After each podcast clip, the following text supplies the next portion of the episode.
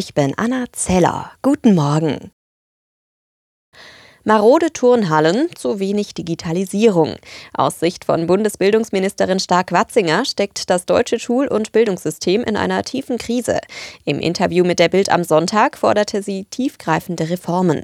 Bund, Länder und Kommunen sollten laut Stark-Watzinger an einem Strang ziehen, etwa um das Tempo bei der Digitalisierung in Schulen voranzutreiben. Mit einem gemeinsamen Warnstreik bei der Bahn, im Nahverkehr an Flughäfen und bei der Autobahngesellschaft des Bundes wollen offenbar die Gewerkschaften EVG und Verdi Deutschland weitgehend stilllegen und den Druck auf die Arbeitgeber erhöhen. Das berichtet die Bild-Zeitung. Demnach soll am 27. März gestreikt werden. Dann beginnt die nächste Verhandlungsrunde für die Beschäftigten des öffentlichen Dienstes.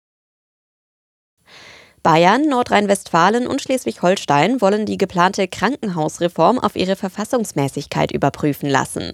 Das hat Bayerns Gesundheitsminister Holleczek angekündigt. Die Länder wollen wissen, ob durch die von Bundesgesundheitsminister Lauterbach geplante Reform zu weit in die Kompetenz der Bundesländer hineinregiert wird. Krankenhausplanung sei Ländersache, so Holleczek. Weil sie sich auf der Straße festgeklebt haben, hat die bayerische Polizei Klimaaktivisten bislang rund 50 Einsätze in Rechnung gestellt.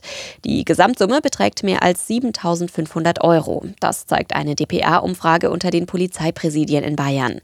Spitzenreiter ist München. Dort verschickte die Polizei bis Anfang März 13 Rechnungen an Klimaaktivisten in einer Gesamthöhe von über 3000 Euro. Workation, so heißt der Trend, von Ferienorten aus zu arbeiten. Vier von zehn Arbeitnehmern, die ortsunabhängig arbeiten können, haben das schon einmal ausprobiert. Das zeigt eine Studie der Unternehmensberatung PwC. Die Möglichkeit, von überall arbeiten zu können, ist zwei Drittel der Befragten schon bei der Jobsuche wichtig. Bei den unter 40-Jährigen legen sogar 80 Prozent Wert drauf. Die Studie fand auch heraus, dass vier von zehn Beschäftigten, die ortsunabhängig arbeiten dürfen, die Regelungen gar nicht genau kennen, wegen lückenhafter Kommunikation des Arbeitgebers. Wertvolles Potenzial zur Mitarbeiterbindung bleibe so ungenutzt, hieß es in der Studie. Ursula Winkler, Nachrichtenredaktion.